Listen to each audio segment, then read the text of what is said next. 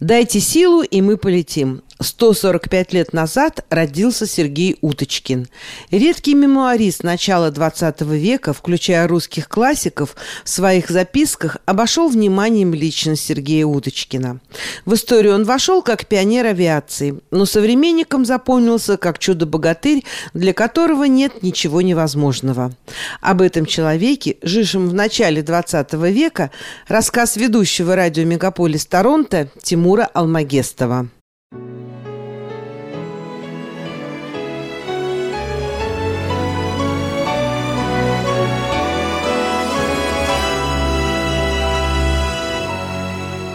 За короткую жизнь, продолжавшуюся менее 40 лет, Уточкин успел прославиться как фехтовальщик, пловец, яхтсмен, боксер, футболист, вело, мото и автогонщик и во множестве других ипостасей. Первая российская суперзвезда, так называют современные историки и публицисты Сергея Уточкина, жившего в одно время с Шаляпиным, Станиславским и Поддубным.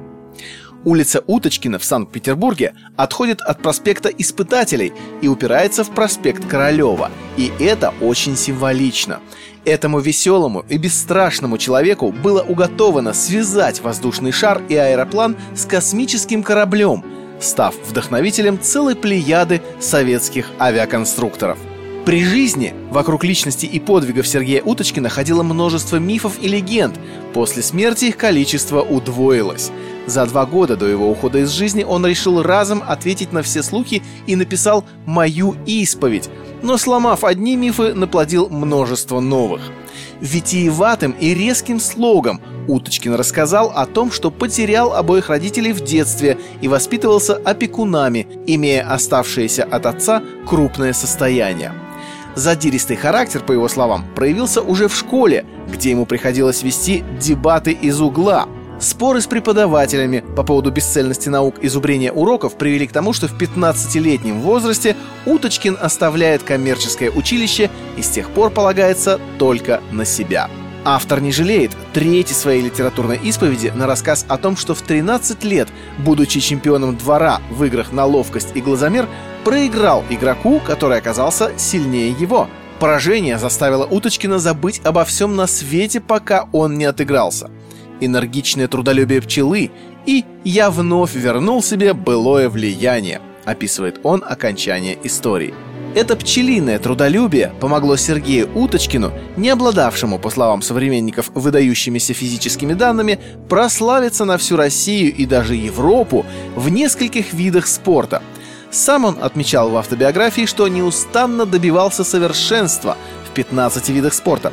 Особенных успехов Уточкин добился в велоспорте – его родная Одесса на стыке 19 и 20 веков была российским центром велогонок. Уточкин многократно становился чемпионом города и страны и привозил призы с главных европейских соревнований.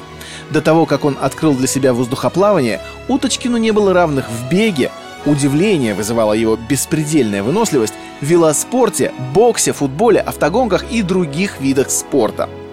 Восторг публики он вызывал не только рекордами и золотыми кубками. Свои спортивные таланты Сергей Уточкин демонстрировал публике в самых причудливых формах. Не всякий современный продюсер придумает такие шоу, которые «Рыжий пес» давал в Одессе и других городах.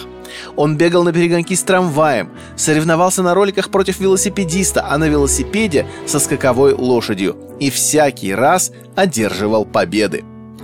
По Потемкинской лестнице, символу Одессы, Уточкин, наверное, чаще передвигался на колесах, чем ходил по ней пешком.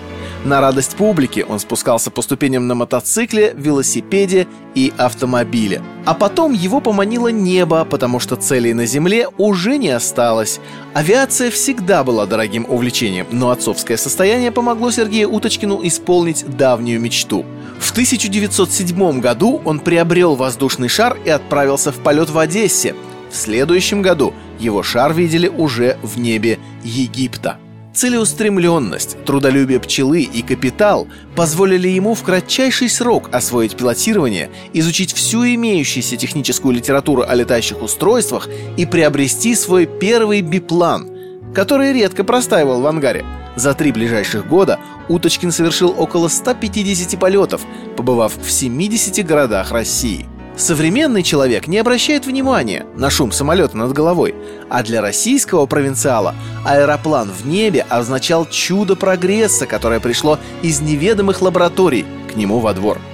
Демонстрации полетов Уточкина и авиасоревнования собирали десятки тысяч зрителей. Свидетелями его полетов стали будущие выдающиеся авиаконструкторы, чье детство и юность пришлись на дореволюционные годы – «Я шел с ребятами из гимназии», — вспоминал Павел Сухой, «и вдруг над нашими головами пролетел аэроплан. Это было так неожиданно и удивительно, что дух захватывало. Не птица, а человек летает над нами. На одно из воздушных представлений Уточкина бабушка и дедушка привели шестилетнего Сергея Королева.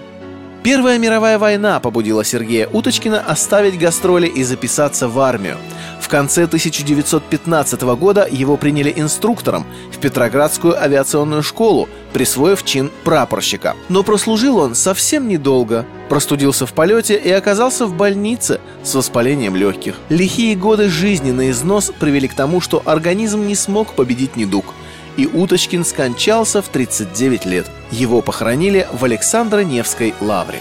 Баловник судьбы получил настоящую славу – при жизни многие считали его фокусником и сумасбродом, но время все расставило по своим местам. О Сергее Уточкине написали книги и сняли фильмы, открыли памятники и бюсты, назвали его именем улицы. Пройтись по Уточкина можно в Санкт-Петербурге, Воронеже и других городах. И велосипедные соревнования.